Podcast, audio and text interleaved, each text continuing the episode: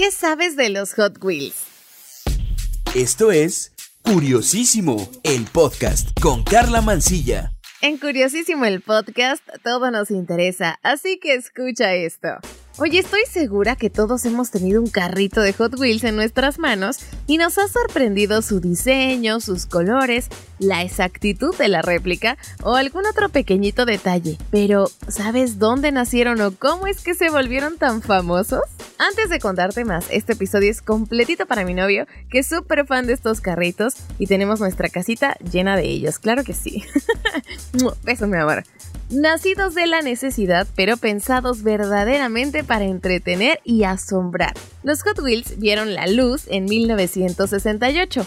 Esto hace más de 50 años aproximadamente, siendo una respuesta al dominio de otras empresas que se dedicaban a producir autos a escala. Hasta ese entonces, Matchbox dominaba el mercado con varios modelos que simplemente imitaban lo visto en las calles, usando colores similares a los de la producción y escalas proporcionales a lo que tendría el auto de verdad sobre el que se basaban.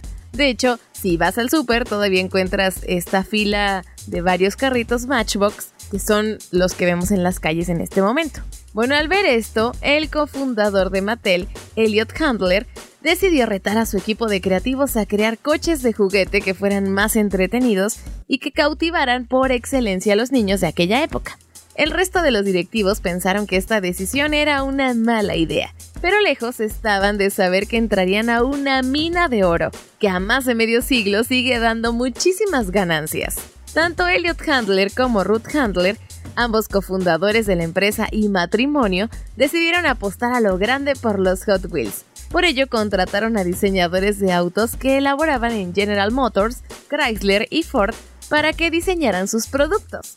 Como punto a diferenciar de la competencia, los diseñadores le dieron un look más bajo y ancho a los autos, Además optaron por colores vibrantes y llamativos para sobresalir en los anaqueles y sobre todo estimular aún más a los niños a preferir sus productos sobre los de la competencia. Bueno, finalmente les dieron llantas con contraste de color y diseños de rines, esto un poco más eh, deportivos que los de la competencia. Oye, pero ¿sabías que esto tiene una receta secreta? Resulta que fue una guitarra que no perdía la afinación. A ver, ¿cómo explícame? ¿Una guitarra que no pierde la afinación? Pues checa. Sin embargo, no solo los diseños y colores más atrevidos fueron parte del éxito de Hot Wheels. Lo que los volvió aún más interesantes era su velocidad y relativa estabilidad. En ese entonces, compañías como Matchbox dotaban a sus autos de llantas de metal y les daban ejes también de metal, aunque algo gruesos considerando su tamaño. Bueno, esto hacía que los autos fueran algo lentos, pesados y que al jugar con ellos y darles este impulso para que avanzaran, la deformidad de las ruedas y su alineación hicieran que tomaran direcciones al azar. Bueno, pues en Hot Wheels notaron lo anterior y decidieron fabricar las llantas de los autos con plástico. Además a cada llanta le dieron un poco de inclinación, también conocido como camber. Esto para asegurar que los autos pudieran ir en línea recta por si fuera poco no le dieron un eje rígido grueso como el de los autos de Matchbox. En su lugar utilizaron una cuerda de metal que estaba destinada a otro proyecto, en el que Mattel buscaba crear una guitarra de juguete que jamás perdiera la afinación. Y resulta que esta guitarra resultó muy difícil y costosa de desarrollar, por lo que se canceló el proyecto y las toneladas de cuerdas sobrantes se destinaron a los nuevos autos de Mattel para servir como ejes pues gracias al menor peso, delgadez del eje y las llantas de plástico que ofrecían menor resistencia, los coches de Hot Wheels eran más rápidos y por ende muchísimo más atractivos para los niños. Bueno, checa además esto. Después de dar en el clavo con esto anterior del eje y que avanzaran derechito, Hot Wheels presentó su primer colección de autos en la que tenían 16 modelos, incluyendo algunos basados en coches de verdad como el Custom Mustang, el Camaro, Barracuda, un Corvette, el Dorado y varios más. El resto eran autos completamente diseñados por el equipo de Hot Wheels. Bueno, y casi al mismo tiempo del lanzamiento de los autos, Hot Wheels, pensando en absolutamente todo, lanzó las famosas pistas de plástico y de color naranja, seguro las ubicas. Estas pistas favorecen la velocidad de los autos y que con el tiempo fueron creciendo y teniendo nuevas temáticas para mantener felices a los niños que jugaban con estas pistas. además de que las piezas podían combinarse para crear circuitos únicos, mucho más largos, con formas bien extrañas, de pronto aparecía un tiburón que intentaba atrapar el, carrito mientras brincaba un puente, cosas bien locas, ¿no? Pues resulta que existe después de todo esto un legado de Hot Wheels que va más allá de los autos de juguete.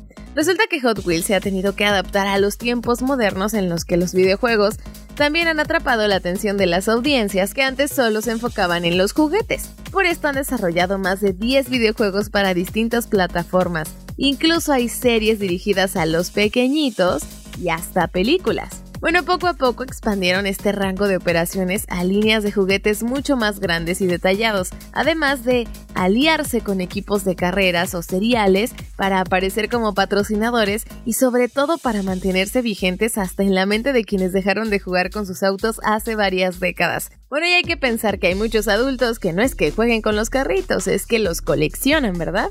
Ahora te voy a dar algunos datos así súper puntuales de los Hot Wheels. Checa, los primeros autos Hot Wheels en ser vendidos fueron The Sweet 16, lo que te decía la primera colección de 16 autos.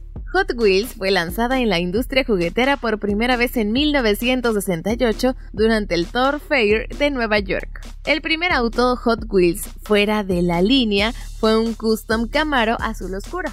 El aniversario de Hot Wheels es celebrado el 18 de mayo. Existen más de 6 mil millones de autos Hot Wheels que han sido producidos desde 1968.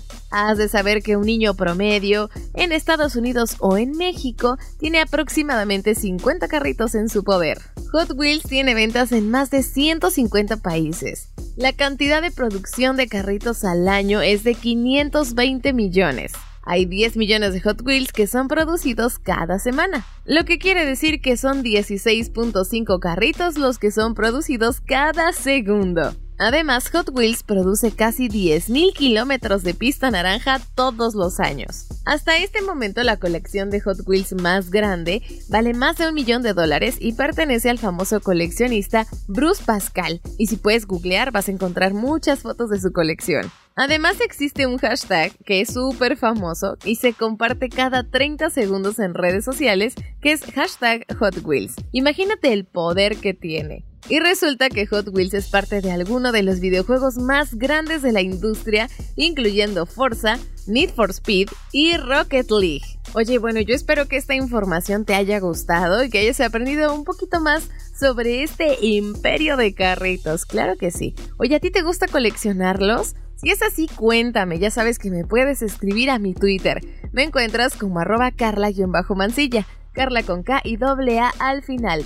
Mándame por allá también algún tema, alguna inquietud o algo de lo que quieras que yo te cuente. Muchísimas gracias por haberme prestado tus oídos en otro episodio de Curiosísimo el podcast. Aquí todo nos interesa. Yo soy Carla Mancilla. Cuídate, un beso.